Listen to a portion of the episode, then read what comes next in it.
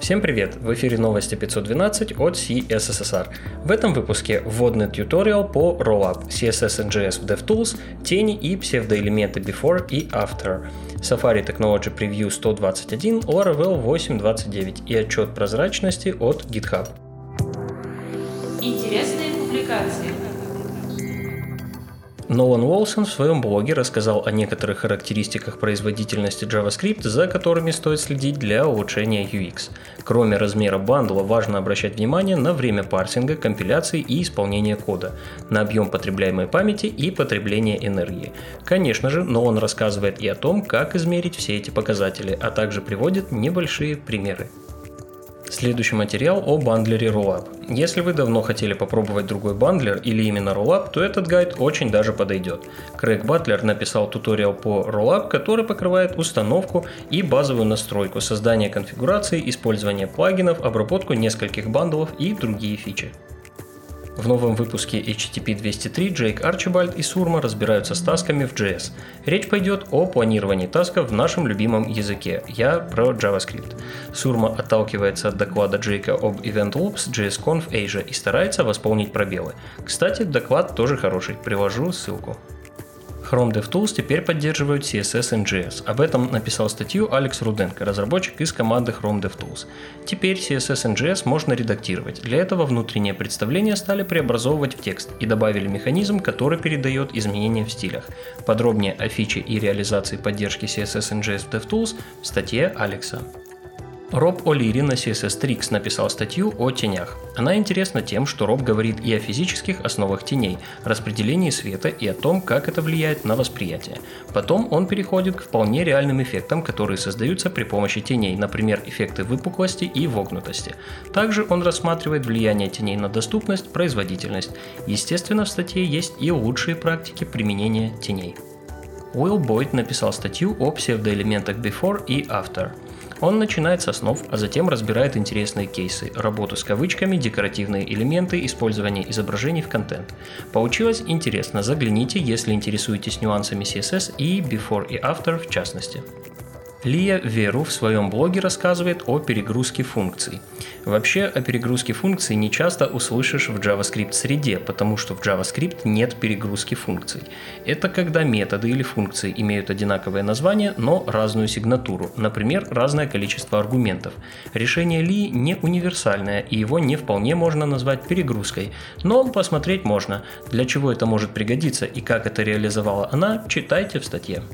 В заключение рубрики статья о текущем состоянии GDPR. Напомню, речь идет о General Data Protection Regulation, или, как сказали бы многие, плашки скуки.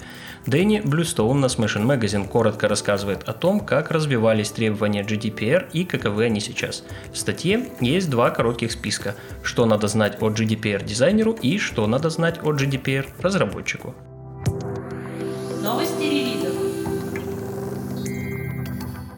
Safari Technology Preview 121 поработали над GPU Process, ускорили JSON Parse, добавили массив SBGINT и экспериментальную поддержку приватных методов. Кроме того, в этой версии много улучшений и исправлений Expert Ratio и гридов, различные исправления медиа.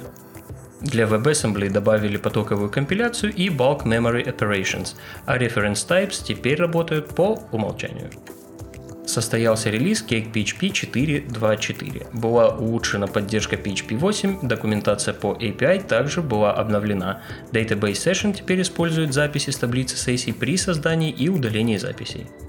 Вышла версия Laravel 8.29. Продолжается развитие параллельного тестирования.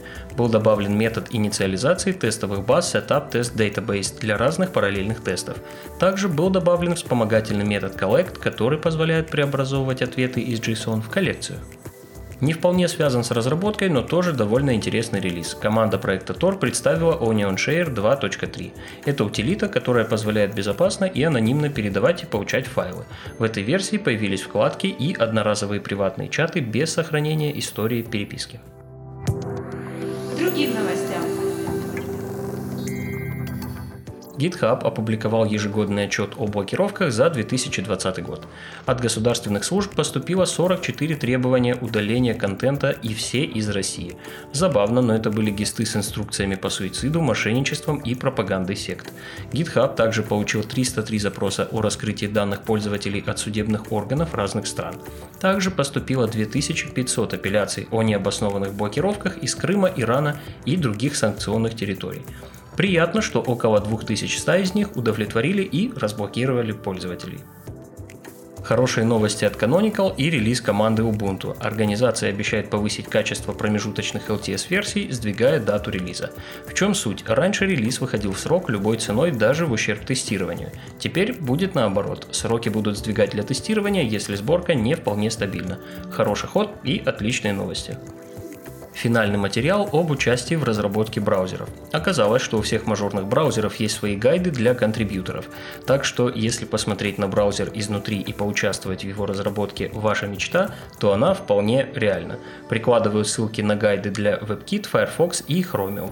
Сразу скажу, что у Chromium он выглядит немного куцем, а вот у WebKit и Firefox они очень даже солидные. Все ссылки на инфоповоды и сопутствующие материалы вы найдете в описании выпуска. С вами был Ислам Вендижев. До встречи в следующем выпуске.